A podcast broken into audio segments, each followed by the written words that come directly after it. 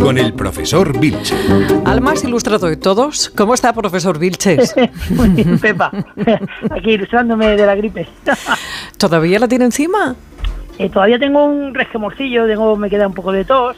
Y bueno, pues es que me ha cogido cariño, vamos. Sí, sí. Bueno, pues entonces vamos con la faena. Vamos, vamos Sí. con el primero de hoy.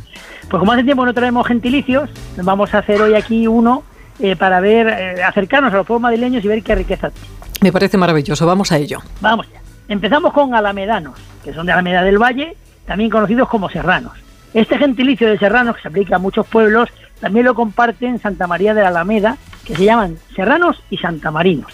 Luego tenemos alameños, que son los habitantes del Álamo y también llamados llaneros y pelijas. Uy, pelijas, qué bonito. Uno más. Pues al- vamos, albondiguillero, que es natural de Alcobendas, fíjate. Y a esto se les aplica... Albondiguelli. Ay. Albondiguillero. Diguillero. Eh, que es complicado. complicado. Y luego se le aplica a estos también alcovedano, alcovedense, alcobendeño, alcobendurrio, aldeano, campiñero, campinés y dama. Ole ahí. Qué variedad para elegir y todos con su puntito. Un madrileñismo más, profesor. Pues mira, como sabéis que hora de comer, pues vamos, nos fijamos hoy en la alboronía madrileña. Ah, qué bonito. Y, y- y porque alboronías secas es un guiso, ¿no? De hortalizas Claro. picadas, así como revueltillas. Exacto, Pepe, pero no la madrileña, que es más potente. Fíjate, se trata de ese guiso hecho con trozos gruesos de ternera, ajos, cebolla, hierbabuena, perejil y piñones cocidos y se sirve con arroz.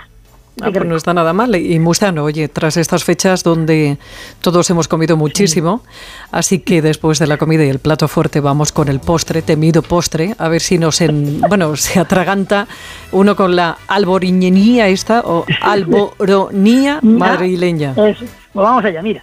Dice a continuación, diga cada uno su nombre y de dónde viene. Dice, hola, me llamo Paco y viene de Francisco. Ya está.